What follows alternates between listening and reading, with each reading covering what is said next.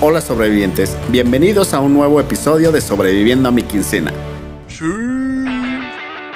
Bienvenidos a Sobreviviendo a mi quincena, un podcast donde exploramos las aventuras y desventuras para hacer rendir el salario hasta el último centavo. Aquí compartiremos consejos, historias y estrategias para navegar por los desafíos financieros de la vida cotidiana. ¿Listos para sobrevivir hasta la próxima quincena? ¡Comenzamos!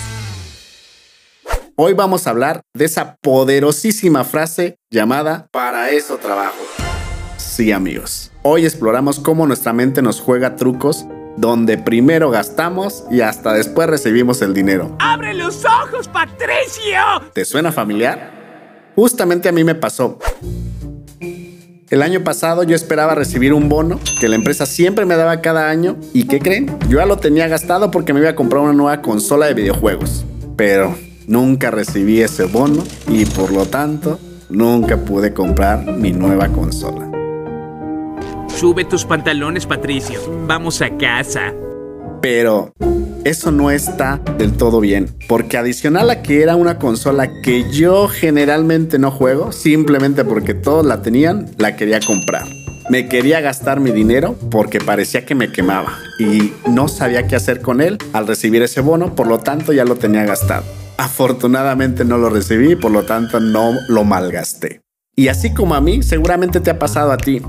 Por eso te voy a dar tres tips que debes de seguir antes de comprar cualquier cosa y sobre todo antes de gastar. El tip número uno es,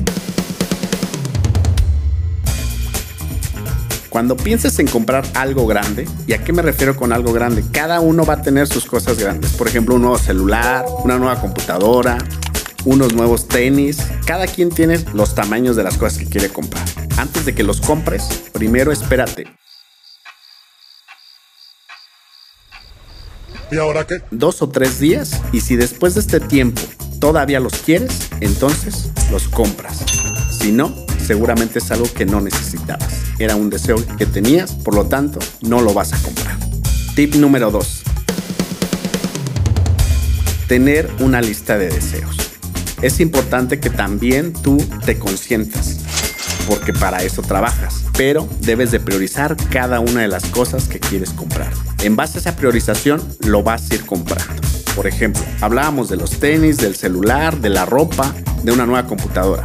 Vamos a priorizarlo en la lista. Y en base a lo que sea más importante, entonces eso es lo primero que vamos a comprar.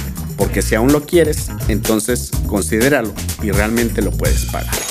Y tip número 3. Antes de gastar en lujos, asegúrate de tener un fondo de emergencia. Créeme, la tranquilidad no tiene precio. Pero si quieres conocer más acerca de el fondo de emergencia, no te olvides de escucharnos en el próximo episodio. Recuerda, amigo sobreviviente, para eso trabajo no siempre significa para eso debo de gastar.